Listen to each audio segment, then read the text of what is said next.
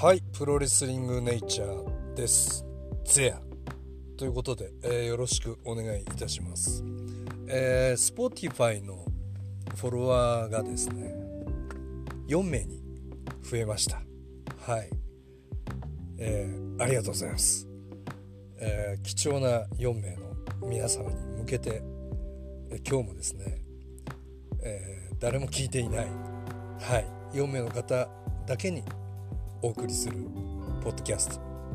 プロレスリングネイチャーお送りしていきたいと思います。よろしくお願いします。はい。なんか結構 YouTube にねなんかいろいろあるんですね。もういろんな方が、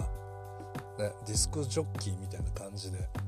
ろいろお話しされてるんで、うん。まちらっと見ましたけどね、内容考えていかなきゃいけないなとかいろいろこう反省もしましたね。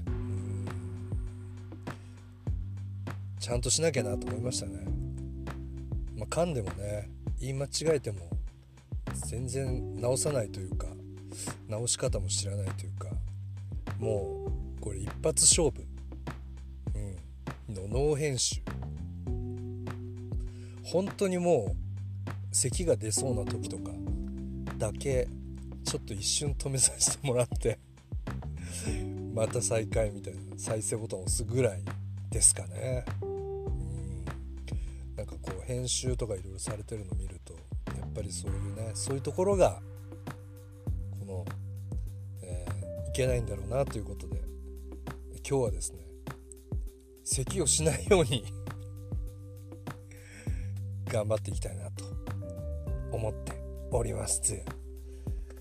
はいえー、っとですね新日本、うん、ディストラクションイン神戸、えー、新日本プロレスワールドで、えー、私も拝見させていただきました。もうすごい分厚い内容でしたね、うん、監修も4200人ぎっしり入ってて。ノアさんの方はねなんか全然でしたけど、うん、やっぱり世界最高峰のリングですね。全試合見応えたっぷりで、えー、サプライズもあり、えー、ね、怒りもありって感じで、え、もう最高に楽しみましたね。はい、でまあなんといってもやっぱりメインイベントですね、え IWGP US ヘビー級過去 UK ヘビー級の王者ウィル・オスプレイ選手対辻太太選手ですね。まあもうもう話したいのはもうほぼほぼこの試合ですね。うん。まあいろいろこう含まれてたかなと思いますね。まあウィル・オスプレイ選手が今ベスト・イン・ザ・ワールドと言われてますけども辻太太選手はもう引きを全く取らないですね。うん。全く引きを取らない。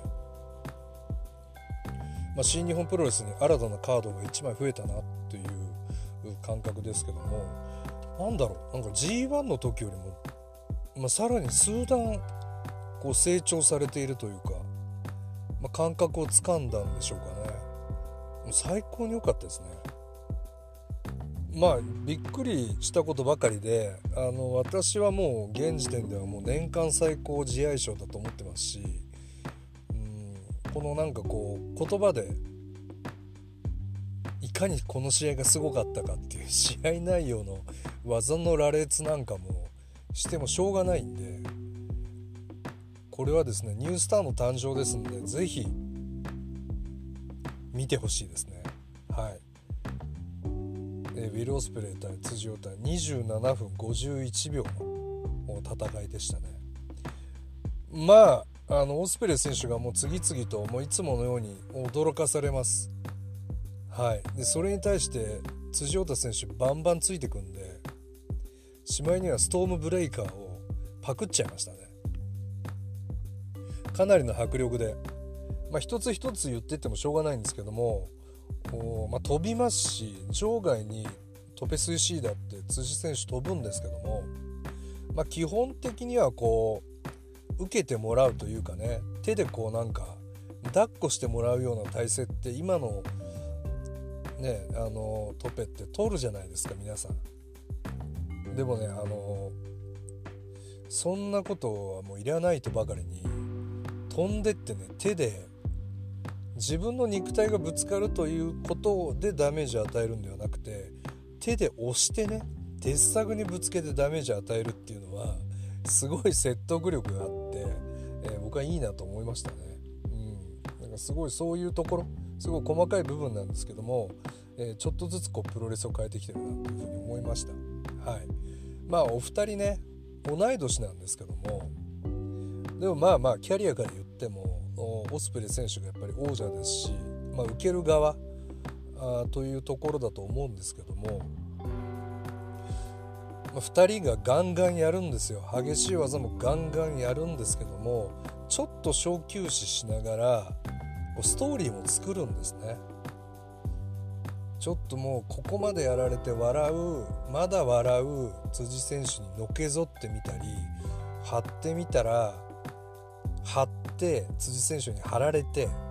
オスプレイ選手がまた張って張られてっていう時には張りながらグッボイグッボーイって言うんですね。いい子だいい子だって。いい子だいい子だもっと来いもっと来いみたいなね。まあそういうところとかその表情だったり仕草だったりこう試合に対してストーリーを作るっていうのはまあ昔で言うとね例えばいよいよ長州力選手が橋本選手にもう負ける直前にね、つもラリアットの前に首をかっきるポーズってよく長州選手やってたんですけども最後のね爆発シューターのね蹴りを受ける前に自分の首を切ったりしてね、まあ、第1回の G1 ですけど自分の首を切って技を受けて、ま、負けるみたいなこうちょっとした仕草にね一流レスラーってこう織り込んでくるんですよねそういうストーリーを、まあ、そういったことを思い出しましたね。オスプレイ選手もこの短い試合の間にそういったこう感情をねストーリーを織り込んでくるっていうのはこれは一流選手だなと思いましたね、まあ、技においては引きを取らなかったんですけども、まあ、不敵な笑みで返していく辻選手も素晴らしかったんですけどもまあそれ以上にそういった試合の意味を持たせるという部分現状今日の時点では2人はこういう試合ですというところまで細かく見せてくれるいうところのオスプレイ選手のプレーっていうのは素晴らしいなと思いましたね。はい。まあびっくりの連続でしたけど辻選手はもうトップいきますね。はい。まあもうツイッターにもねちょこっとつぶやいたんですけどもう来年の G1 が楽しみですね。うん令和三重視っていうくくりもねこうなってくるとどうかなと思いますね。うん。まああの三重視って出世レースですから、まあ、誰かが走っていればねそれをどこかで昔に必ず来るんで、えー、そうすることによってねこう鮮度を保つというか絶妙なバランスで長いプロレス人生を歩んでいけるね、まあ、心の友みたいなところもあるんでまあまあまあ今はねこの試合をもってね辻選手が一歩リードしましたけども、まあ、必ずね海野選手も来るでしょうし、うん、成田選手については非常に心配ですんで、えー、後ほどのね、えーストロングスタイルチームストロングスタイルはストロングスタイルなのかというテーマも少し考察していきたいなと思っておりますけどもまずはねとんでもないカードがね1枚新日本プロレスに加わったということでおめでとうございます。もうぜひね年間最高試合取ってほしいですね。はい。でこの試合の面白さというのはまあ、試合もさることながら、えー、その試合前後のコメントなんですね。今回、えー、2人のですね、まあ、新日本プロレスのウェブサイトによくその試合に向けたコメントって上がってくるんですけども今回は YouTube の方で動画でお二人のコメントが流れてたんですけども、まあ、辻選手の動画がですねそのコメントっていうのがもうここ数年のプロレスラーの中でも秀逸のコメントの連続で驚きの連続そこまで考えてたのかとそういう視野だったのかというところがですねポイント多々あったんで、まあ、ぜひ聞いていただきたいんですけども。まあ例えばアメリカではもう WWEAEW には勝てないからアジア攻めましょうよとか、まあ、とにかく新日本プロレスを世界一の団体にしたいっていうのが、えー、辻選手の思いでしたね。はい、でまあ一番その中でも気になったのがオスプレイ選手から US を取り戻したら返上して内藤選手が IWGP を取った暁にはそこに挑戦してそこにインターを挑戦したいと。IWGP インターを挑戦して、まあ、取って復活させたいと。いう話でしたね。IWGP インターの復活というところを結構強くお話しされてましたね。これは素晴らしいなと思いましたね。でまあもうもうほんと一理ありましたね。まあ結局 IWGP 世界ヘビーっていうのはやっぱり年間でそこまでの試合数って行われないですよね、うん、まあ多くて月に1回じゃないですか、うん、月に1回もないと思うんですけど多くて月に1回。で対戦相手もやはり、えーコンテンダーがねナンバーワンコンテンダーっていうのが上でトップクラスだけになってしまうんでなかなか順番は回ってこない。でもやっぱり選手たちはね、えー、プライドもエゴもありますからベルトやっぱ欲しいですよね。自分こそが一番ですから、まあ、そこでやっぱりみんなが狙っていくのがインターなんですね。となるともうインターのインターが盛り上がるわけですよ、まあ、以前は中村慎介選手を中心にねインターが盛り上がりましたけど、まあ、どうしたってインターが活性化するんですね。そこをそこならみんな目指せるんじゃないかっていうところになってくるんでまあ結局それもあり IWGP の権威もありコロナもありで、えー、まあいろいろ合理的な部分でこう合体されたんでしょうけどもここへ来てやっぱりインター必要じゃないかとで結局辻選手が言わんとしていることはまあインターの代わりに US が結局なっちゃってるじゃないかと。まあ、それだったらインター復活させようよっていう話なんですね。うん、これねまたまたねこのオスプレイ選手とのオスプレイ選手のコメントのとの対比がねまた面白くなるんですけどまあ確かにインターはねやっぱあった方がいいなと僕も思いますね。うんまあ、インターなのかインターに準ずるベルト、は必要かなと思いますね。まあ、団体的にも活性化するでしょうしその方が、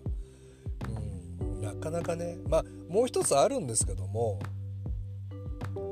まあ、ちょっと防衛戦がやっぱり少ないかなというふうにも思いますね。IWGP 世界ヘビーの。もう少しねやっぱタイトルマッチがあってもいいんじゃないかなと思うんですけどもまあ、そこはちょっと後ほどとして、まあ、インターをねそういう部分で復活させたいと、当然 IWGP ヘビー伝統の IWGP ヘビーとインターコンチを合体させて IWGP 世界ヘビー級ベルトになったわけですね。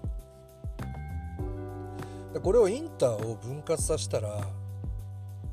IWGP ヘビーも復活するんですかね。うん。まあ、アントニオ猪木がやっぱり初代王座っていうブランドはすごいあると思うんですよ。IWGP ヘビーってやっぱりアントニオ猪木が巻いたベルトを巻いてみたいっていう欲求は、まあ、今後そういうレスラーもきっと出てくるはずなんでやっぱり世界最高峰ベルトねインターナショナル世界に対してのナンバーワングランプリ決めようやっていうベルトの夢がねここへ来てやっぱみんな世界の一流選手が新日本にリング上は新日がナンバーワンだってなってきてるその理念がねここでこう一つに、ね、なってくるかもしれない時期ではあるんでアントニオ猪木の理念がこの長い時を経てこう結実する可能性もあるんでね僕はそこにプロレスの夢を非常に感じるんでできれば IWGP ヘビーをね復活させていただきたいですね、初代王者アントニオ猪木って、まあ、そっからね長州藤波三重士ベイダーですとか、まあ、名だたる選手がね名を連ねてる伝統のベルトぜひ復活させていただきたいですね。はい、というところで辻選手はインター復活させてほしいということでした。まあ、これはなんかすごいいい話でこれはちょっと向かってくんじゃないかなみたいな話になりました。で片やオスプレイ選手なんですよ。このオスプレイ選手がまた面白いこと言っててそのねちょっとねあのー、これ YouTube のオスプレイ選手のインタビューでは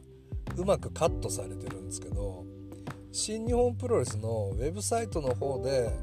文章で載ってるオスプレイ選手のインタビューは結構新日の記者なの新日の社員なのか記者なのかなんか委託されたね外部外部委託の人のインタビュアーなのかちょっと分かんないんですけど結構この人が失礼で面白いんですけど、まあ、オスプレイ選手もね勢いよくまあバーッと喋りだしてるんですけどまああなたはベスト・イン・ザ・ワールドって世界最高峰って言ってますけどあなたの持ってるベルト US ですよねみたいな。これちょっとこの前も話してるんですけど、まあ、聞いてない方のために一応ちょっとお伝えしとくんで US ですよね？みたいな。でこれオスプレイ選手が口ごもって、うん、それは新日本プロレスの問題じゃない？みたいな、えー、話になるんですけど、まあ、この話って結構面白くてあのオスプレイ選手は US ヘビー級っていうのを UK ヘビー級にしていろいろやられてるんですけどいろんなとこで防衛戦かましてるんですけど相手がね IWGP 世界ヘビーの比じゃないですよね。うん。ちょっとこのまあえー IWGP 世界ヘビー真田選手は岡田選手から奪って防衛ロードが、まあ、ヒロム選手であった AEW のジャック・ペリー選手であったり、えー、というところで競ってきてるんですけどオスプレイ選手がこの US をケニー・オメヤカ選手からまず取ってからの、え、防衛ロードまた倒してきた相手っていうのはもうそうそうたるメンツなんですね。例えば G1 では岡田選手も倒してますし先さ、まあ、ついこの間は、え、高木選手もね海外で倒してますしえー、でまた今回辻太選手も倒してますし、えー、でまあクリス・ジェリコ選手も倒してますしまた丸藤選手も倒してますし、まあ、そうそうたるメンツを倒してきてるんですね。これ試合内容だけ見たらどっちが IWGP 世界ヘビーなのかもう分かんないです。はい、でオスプレイ選手が、まあ、試合後にも話されてたんですけどももうね US ヘビーの方が上だって言うんですよ、まあ、UK ヘビーか。UK ヘビーの方が上だって言うんですよね。もう対戦相手見ればわかるだろうって。俺がナンバーワンだろ間違いなくって。真田より全然ナンバーワンだろ俺の方がって。まあ説得力ありますよね。うん。面白いなと思いましたね。でもっとけしかけるんですね。で真田は俺に勝ったことないんだ。回やって2回とも俺が勝ってるっていう話なんですよ。ここまで言うんですね。なんでオスプレイ選手は本気で IWGPUK を IWGP の最高峰のベルトに自分で価値をつけてるんですね。これってすごくないですか？誰にでもできることじゃないですよね。まあ、下手したら IWGPUK ヘビーの方が世界でも有名かもしれないです。世界的に見れば IWGP オスプレイが持ってる UK だろうって海外のプロレスファンは言うかもしれないですね。で IWGP っていうのはやっぱ新日本プロレスがもうね五章大事に守りすぎちゃって真田選手で描いてるストーリーラインもあるしそしたらねすごいこじんまりしてるんですよ、まあ、国内王座みたいな。だどっちがローカルタイトルかもう分かんなくなってきちゃったんですよね。うん、だここに僕はまあプロレスの素晴らしさも本当に感じましたね。うん、王座格付け問題でもちょっとお話しさせてもらいましたけどやっぱ選手ってベルトの価値上げれるんだな。ってそれはすごい嬉しかったですね。確かにそうなんですよ。なかなか新日のヘビーに挑戦する機会ってないんそれは新日本プロレスが決めることなんでじゃあ俺はこのベルト世界一にしてまあ新日本プロレスとも戦ってるんですよね。うん。そこがねすっごい面白いなっていうふうに思いました。だからまあ今までのような、まあ、世界秩序みたいなあのリングというかプロレス界の世界秩序みたいなものも少しずつこう変化していってるのかなと思いましたね。ね IWGP 世界ヘビーが国内王座かと思えばオスプレイ選手は自分で価値を作り出し肩には IWGPUK ヘビーを持ってくれて世界の一流どころと戦ってガンガン自分もベルトも輝いていると。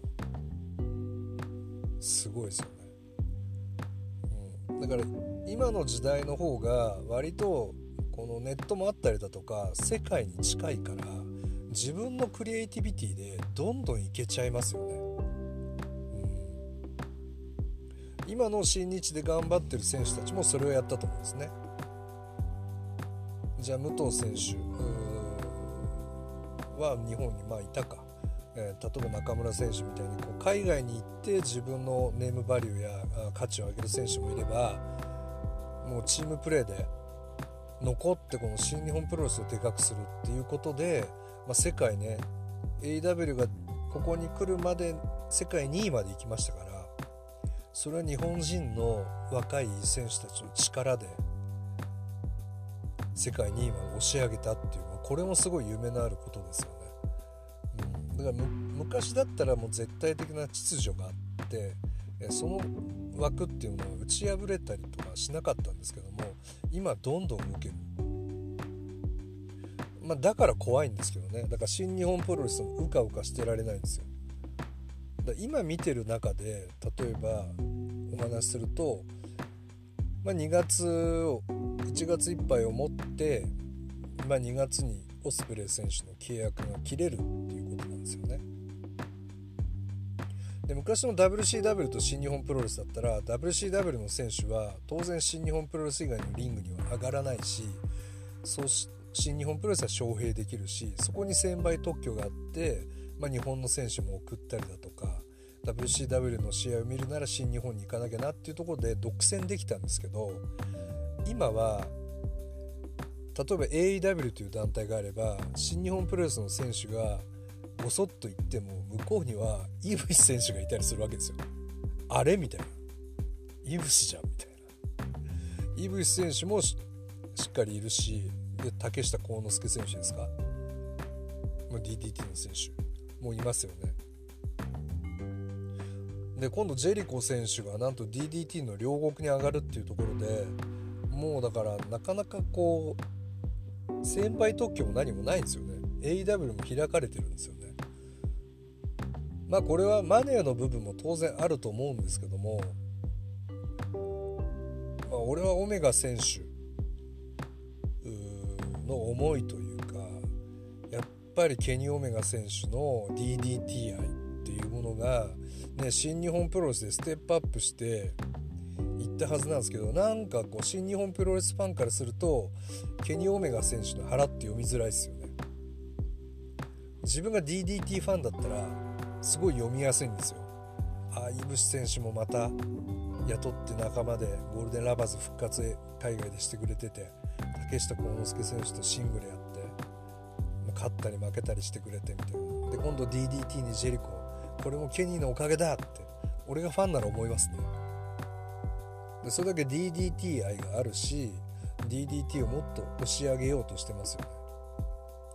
これマッチポンプ的で例えば最近ケニー・オメガ選手一生懸命オスプレイ選手と戦ってるじゃないですか。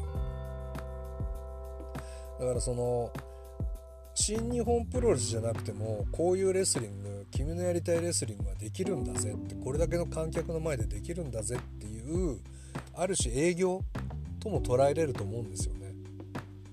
まあ、揺れ動くオスプレイを、まあ、どうにかこちら側に AEW で契約して AEW で契約したら間違いなく DDT ノアに上がっていくんじゃないですかね。ですごい複雑なんですよ。で新日本プロレスは DDT にもヒロム選手行ったりだとかノアとも友好的な関係を築いてるんですけども片や平気でクリス・ジェリコ選手も呼ぶし、えー、まあお金の力というか、まあ、同じ日に興行打ってくるのも当然ですけど割とね武藤選手の引退試合でリングサイドにタイガー・服部長州藤波がいて最後長州選手長野選手とマッチアップして対戦相手は内藤選手ですよ。これを今のノアはやってのけるわけですよ。すごくないですか？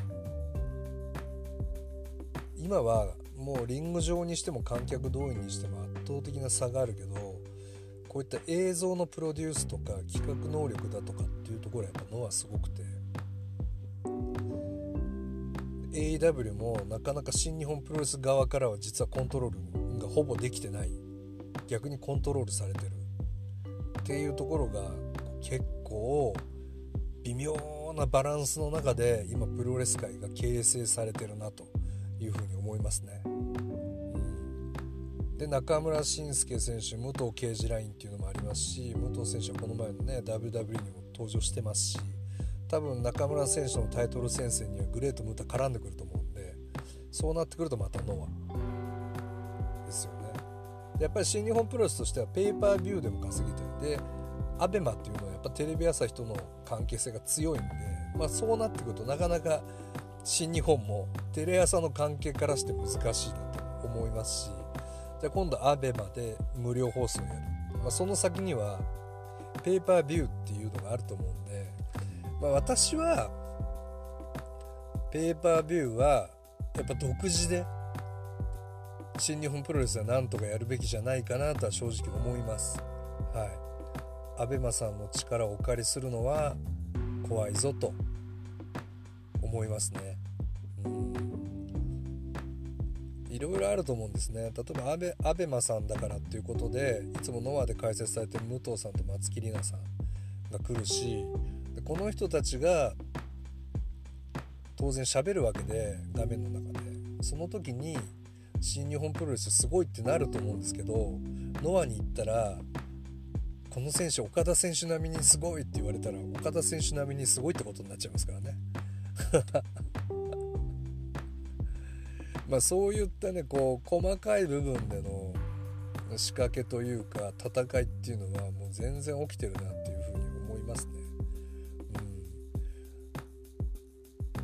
うん、だから軒先化して母屋を取られないように気をつけていただきたいですっていうのを前回もちょっとお話ししたんですけども、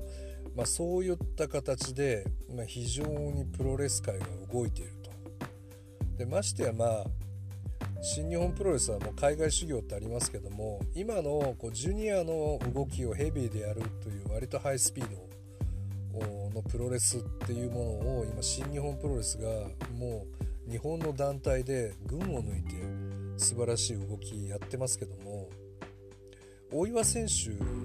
はそれノアに行ってできるのかなというところもありますよね。うん、だノアだけで新日本に帰ってくるっていうのはすごい怖いなというふうに思いますね。移籍しちゃったりしてとかね。そういう怖さもありますけどうん。まあ辻選手やオスプレイ選手のこのコメント視線、え、の先にはこう今のプロレス界のこう微妙な再編再変革の途中のコメントがね散りばめられてたような気がします。はい。えー、内藤選手対ジェフコブ選手はまあ無事にねはいあの終わって権利書マッチで終わってよかったです。はい。いろいろね燃えましたけど逆に9.19の記者会見から燃え上がりましたね。あそこまで結構盛り上がってなかったですね、うん、でまあ個人的に楽しかったのは内藤選手ってあのグッズのデザインって結構好きなんですよね。T シャツのデザインとか。それも直筆。でいろいろなの作ってたりだとか結構ネットなんかでも上がってくるんですけどもそういうデザイン能力みたいなのもすごい長けてて作るの大好きなんですけどもまあこれトートバッグ出た時はやったなと。これやったなと思いましたけど、まあ、案の定ね爆発的なヒットというところで、はい、1.4ドームいいね。あのトートバッグで行きたいですね。本当に。朝買った日刊スポーツ入れて。うん。行きたいですねもう。注目の的。最高ですよ。だからまあそういった内藤選手の能力っていうのはやっぱすごいですね。はい。で試合内容はちょっと G1 クライマックス級でしたね。なんか G1 クライマックスは全試合見たんですけども G1 クライマックス級の名勝負シングルの名勝負っていうところでジェフコブ選手の強さが光ってましたね。うんジェフコブ選手やっぱアマレス上がりなんでもっとね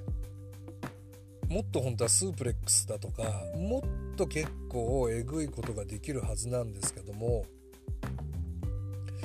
まあやりそうでやらないっていうね、まあ、本人のスタイルにもよるんですけども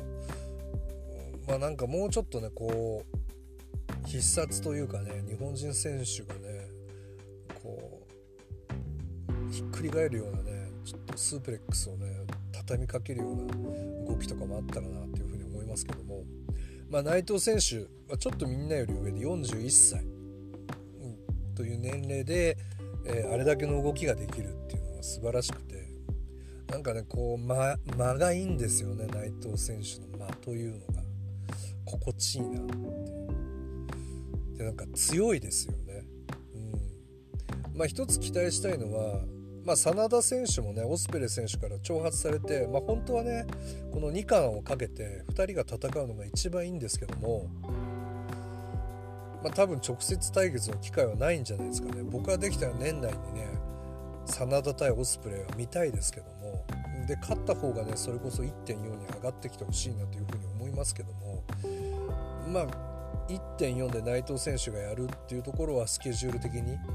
2人が年内に相まみえることは基本的にはないのかなと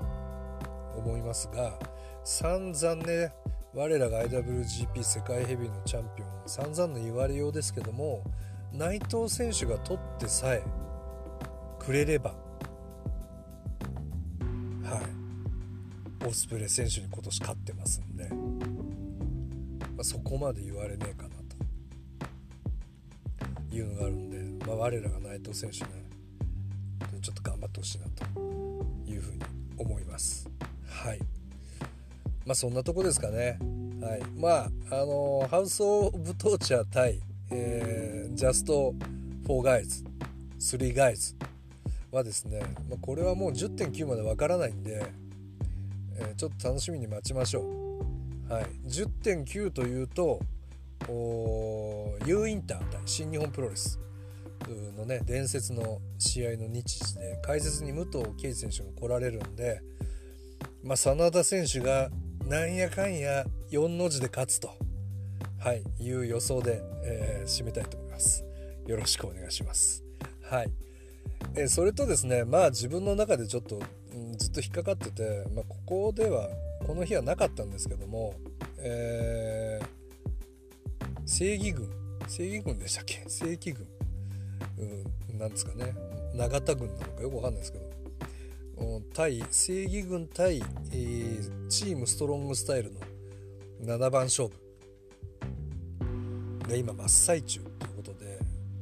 なんで同じカードで7回もね戦うんだろうっていうとこで。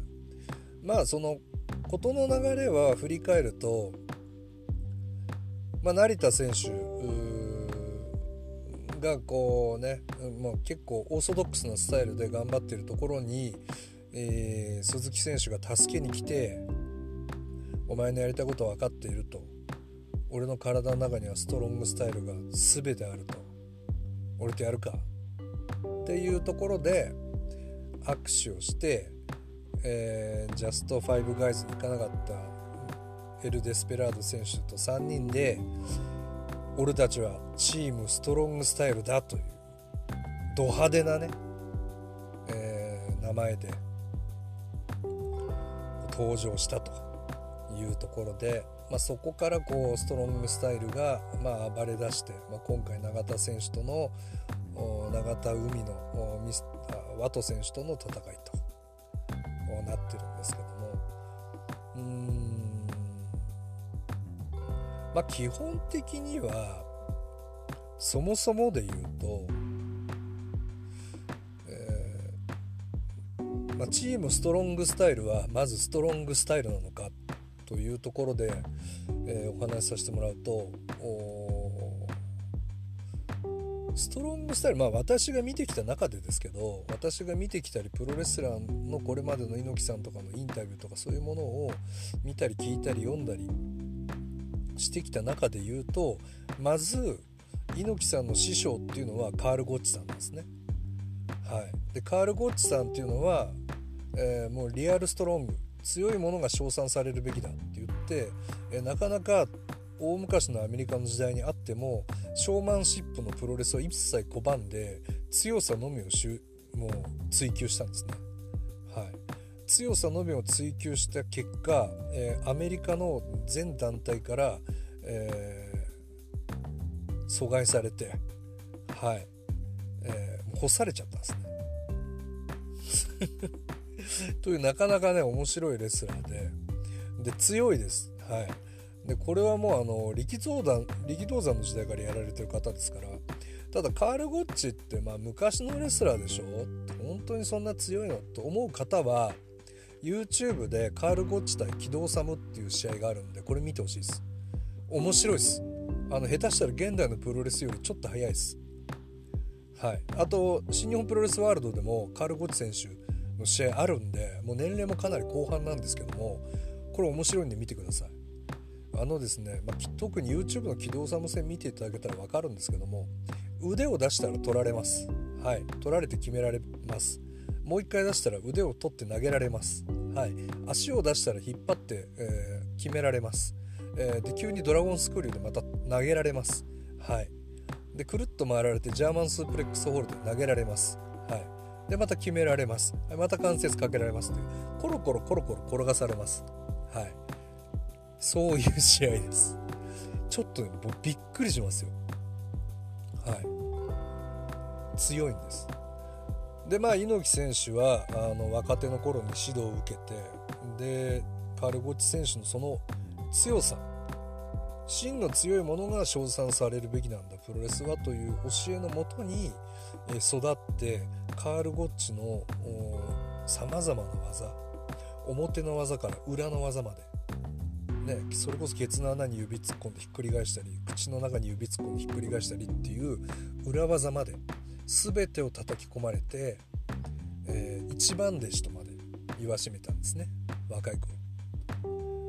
で新日本プロレスがデビューした頃にはあの発足した頃には猪木は一番弟子で一番可愛いとただ嫉妬も覚えると、はい。まあ、コロコロコロコロわあの手を取り足を取りサブミッション決めていくんですけどもスパンと投げていくんですけども猪木選手は結構返すんですよね。結構この攻防が面白いです。で新日本プロレスワールドも今度値上がりするとかね試合数少ないとかっていういろんな意見あると思うんですけどあの昔の試合たくさん見てください。あの安いと思うんでね。是非見ていただきたいなと思うんですけども、まあ、そういったカール・ゴッチ選手のを自分の師匠として、えー、猪木選手は新日本プロレスっていうものを立ち上げるんですけどもちょっと大雑把にねもう本当に細かく話すとキリがない話なんで、まあ、大きくいきます。はい、でまあそのカール・ゴッチスタイル、リアルストロングっていうものを猪木さんはですね道場に持ち込むんですね。ここが肝心です。道場なんですよ。ストロングスタイルのプロレス猪木プロレス猪木さんの現役だった頃のプロレスっていうのは道場新日の道場では基本的に、え、フィジカルとサブミッションだけだったそうですね。はい。えだからもうとにかくスクワット。もうとにかくスクワット。もう1000回。えこれは試合前でも雨の日でも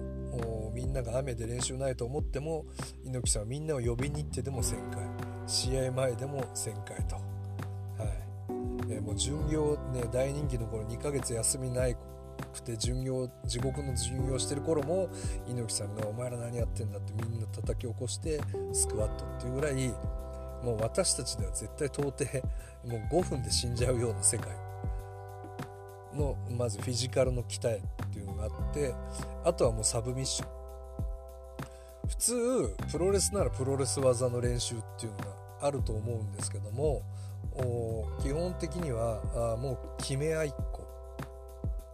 まあ、前座にで試合をしていた当時の藤原義明選手、まあ、彼もゴッチさんの門下生なんですけどもがもう陣頭指揮を取って、えー、とにかくもうガチスパ。ガチスパを延々、はい、でそこでもう本当に強くなるんですね。でまあまああのここはね1984年の UWF という本。これ UWF のリアルフィクションの本リアルな本なんですけどノンフィクションの本なんですけどもここの内容はいろいろな意見が分かれるとこなんで、えー、またこれも読んでいただきたいなと思います。その後いろいろ証言とかいろんな本続くんですけどはい、私は当時の新日本プロレスの風景がその中にあったんでそこの部分のお話だけさせていただいてますね。是非ねこの本一度面白いんで読んでいただけたらと思うんですけども、まあ、そのガチでガチのみ。で技を練習はしないと。それはもう本番で盗めっていう程度のものなんですよね。じゃあそれでどういう風にこう普段の試合に持っていくかっていうとまあ基本的に当時はですよ。当時は基本的にフィニッシュは決まっていると、細かくは言いませんけどもその試合のフィニッシュっていうものはもう決まっていて、えー、そこに行くまでの間にガチを見せろっていう話だったんですよね。うんまあ、フィニッシュっていうものもあるけどそこまでは基本的に自由だからその中でガチを見せろって道場でやってるガチを見せろっていうのがあったんで割とグラウンドが多かったと思うんですねグラウンドで揉み合うっていう場面が多かったと。これは何のためかっていうとやっぱりガチでこう一発で決めるぞおるぞ終わらすことだってできるんだぞ一発でっていう風に相手をビビらすことによって、えー、本気でビビらすことによって自分のペースに合わせさせるっていう心理戦なんですね。いつでもやってやるぞと。まあ、当然たまに道場破りなんか来てたそうなんですけどさらに藤原選手の教え子もうカール・ゴッチ遺伝子がバンバン流れてる前田さん高田さんあたりが、えー、道場破りを変える理由うちにしてていたそうです当時は、はい、それぐらいガチの世界だったんですね。新日本プロレスが。でそこをそのガチの部分を見せれなかった場合は大変だったそうです。猪木さんのも激励に触れて大変なことになったそうです。分かりますよね。近年で言うと柴田選手の試合とかってご覧になったかと思うんですけどもやっぱストロングスタイル彼はお父さんがねバリバリの新日本プロレス創世期からのレスラーですから、ま、レフリーやられてた柴田さん。ですからやっぱり子どもの頃からね、まあ、下手したらその20年や30年選手なんかよりももっと長く、えー、ストロングスタイルずっと見てきてる人ですよねちっちゃい頃から。だからそれが分かってるんですよね。ですんで柴田選手の試合を思い出してください。なんか殺気ありますよね。殺気緊張感。フィニッシュは決まってるんだけどもそのガチの部分っていうのを見せられると当然なんか変なことしたりでもしたらいつ終わるかもわからない。緊張感。だからもうずっとよく見とかないといけない。緊張感。っていうものがストロングスタイルプロレスなんですね。はい。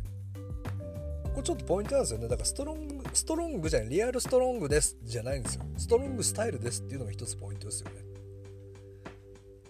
あの猪木選手も当然悩んでるんですよ。若い頃に。カール・ゴッチのいうことをそのまま聞いて、えー、カール・ゴッチョン推薦する選手を新日本プロレスのリングに上げてたら地味すぎてお客さん来ないと。当然興行主であるんで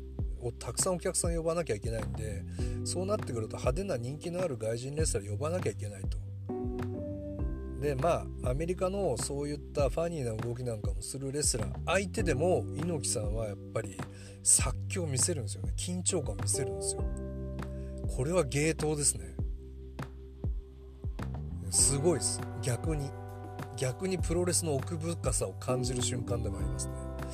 あの新日本プロレスワールドの中にコーディ・ローデスのお父さんアメリカンプロレスの伝説のレスラー面白くて強くてかっこいいエルボーの使い手のダスティ・ローデス選手対アントニオ猪木の NWF 世界ヘビー級選手権っていう試合があるんでこれ見ていただきたいです。ダスティ・ローデスはもうエルボーしかしないような感じで時折ふざけながらアメリカンプロレスするんですけど猪木選手はうまい具合に殺気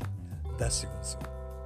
でダスティ・ローデス選手もアメリカンプロレス風に額切って流血とかする奇跡のねコラボ。とんでもないね2つのイデオロギーがお互いが超プロなんでもう試合は融合するんですよ。面白いんでぜひねこの試合アントニオ猪木でダスティ・ローデスは新日本プロレスワードでちょっとチェックお時間あったらしていただきたいですね。はい。まあそういったところで、えー、道場でのフィジカルとサブミッション。でガチの強さを得てリング上でそのガチの部分をどこで出すか。いつでも出せるようにしておけよと。いうのが、まあ、猪木さんのストロングスタイルの教えと。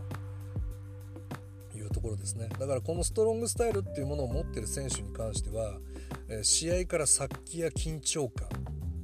ドキドキする部分っていうものがありますね、まあ、近年で言うと新日本プロレスで言うとここに当てはまるのは剣道家臣選手。はい。まあ、ジュニアヘビー全盛期の時にマスクマンとして活躍されてまあね当然試合をねジュニアの中で盛り上げてましたけどやっぱり当時見てた時にどこでも腕ひしぎとか関節取ってくんでこれここで終わらせられんじゃんと思って、えー、少年時代の僕は見てましたね。あ1本取ったここで終わりじゃんって。これ真ん中だったら終わってたなって。まあ終わらせないんですけどね。っていうのは持ってましたね。で思い返すと猪木さんはあの石澤選手をねあの晩年トレーナートレーニング相手にしてましたもんね。うん、でまあ例えばその小川選手なんかの時もやっぱり一緒にトレーニングしてるわけですよ小川選手を育てるにあたって。やっぱ北尾選手や小川選手っていう一流アスリートを長州選手は育てられなかったんで、まあ、その北尾選手の鉄を踏んで小川選手は自らの手で育てるんですけども佐山選手と闘魂部っていうのを持ってありとあらゆるトレーニングを3人で一緒にされてましたね、うん、だからその一緒にトレーニングをするっていうのが猪木さんのやっぱすごいとこなんですよ。誰よりもするんしたそうです。一番練習してたそうです。だからみんな尊敬もしてたし言うことも聞いたそうです。一番練習してるから誰よりも。そして一緒にやろうと。きつい練習一緒にやろうと。で本当に強くなろうぜと。俺たちはプロレスラーだけどリングで一瞬でもそういうのを出してこうぜ。殺気出してこうぜ。だから晩年はなかなかね年齢もいって体も動かなくなってもキラー猪木という形で魔性のスリーパーという形でスリーパーが決まれば一気にグイッつってね頸動脈とこうグイッてやって落としてましたよね。であれもストロングスタイルの猪木さんなりのこう自分のプライドですよね。守り通してるものですよね。をそこに自らのアイデアで消化させたっていうのが魔性のスリーパーっていうところにもなるんでまあ一本筋が通ってるんです。でまあ片やチームストロングスタイルですけどもうんまあじゃあチームストロングスタイルが鈴木軍なのかストロングスタイルの試合なのかというとまあ、僕は一つ言えるのは道場がないっていうことですね、まあ、鈴木軍の頃と試合内容はそれほど変わってるようには見えません。正直。で、えー、一緒に練習してないなっていうふうに思うし成田選手が変わってないと思うんですよね。なんせ。成田選手が変わってない気がするんでというのは成田選手からやっぱり緊張感を感じない、うん、ここで決まるかもしれないっていう怖さも感じないし。サブミッションとか何かこうフロントハイキックとかね、うんまあ、出るんですけどなんかこう一撃で終わるんじゃないかという緊張感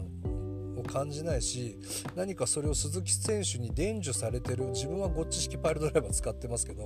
なんかゴッチさんのエッセンスとかをなんか伝授してる感じもないですね。うん、だからストロングスタイルの部分っていうのがそのチームストロングスタイルの試合中には出てきてはないと思います。はい、鈴木みのる選手があの7番勝負を藤原義明さんに今ストロングスタイルやってますって見せれるかっていうと多分ねそんなことはしないと思いますよ。うん、ただまあ鈴木選手はもう超エリートなんですよ。その新日本プロレスの道場も通って UWF も通ってそのままの藤原さんとこ行ってパンクラスっていうとこでもうエリート中のエリートなんでストロングスタイルのことはよくよくよくよく分かってます。でそれをしてない理由があると思います。は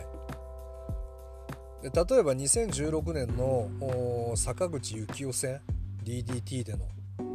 試合なんかはもう完全にストロングスタイルですね。鈴木選手もう殺気立ってます。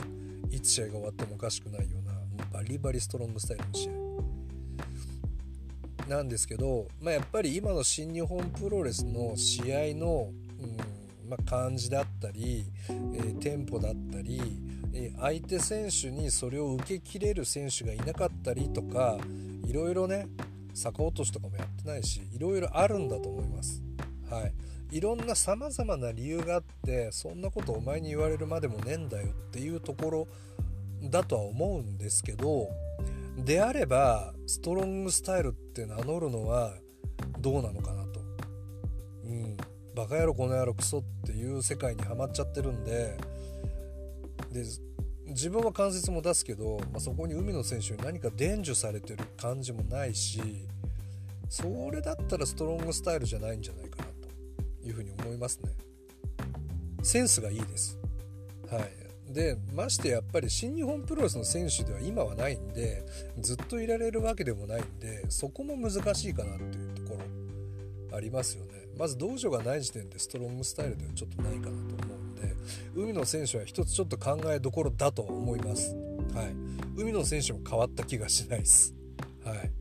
だからいてどうなのか。また鈴木選手も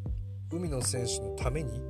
自分も生き残りをかけてやってると思うんで海野選手に会社に言われた通りシックスメンでやれよとか言ってましたけどそうじゃなくてやっぱシックスメンでやりたいっていう鈴木選手と絡みたいって思わせてほしいですね。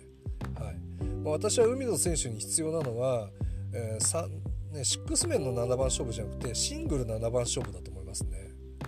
うん、やっぱシングルマッチが6面のね感じになってるんですよね。タッチ受けた後の3つぐらいのカテゴリーに分かれちゃってる動きが G1 でやっぱスムーズに1つの試合につながっていかなかったんですよね海野選手のように。はいなのでストロングスタイルは鈴木選手は分かってるんで今やってることはもうストロングスタイルではない。んで道場もないし一緒に練習ももしガンガンやってないんであればちょっとこれは違うと。ゴッチさんだったりサッキーだったりっていうのを今のプロレスにどう落とし込んでいくか。海野にどうやってやらせたらいいのかっていうところで思い悩んで一つ設計図を上げて海野選手を育てていただければなと思います。そこの今の令和の中でのストロングスタイルというものをぜひ見せていただきたいなというふうに思いますんで鈴木選手は分かってらっしゃると思うんでぜひ、えー、ストロングスタイルを名乗るなればそこをやってほしいですしそうじゃなければ名前を変えた方がいいかなというふうに思いますし新日本プロレスも団体としてストロングという字をねニュージャパンストロングとかっていう形で今も伝統的にストロングを残すんであれば安易にストロングスタイルっていう名前を作ることを許可したのはちょっとどうかなと思うんで一つ今後考えていただきたいなというふうに思います。まあ、以上2点ですね長くなってしまいましたけども今日はそんなお話でした。ご清聴ありがとうございました。倉でした。ゼア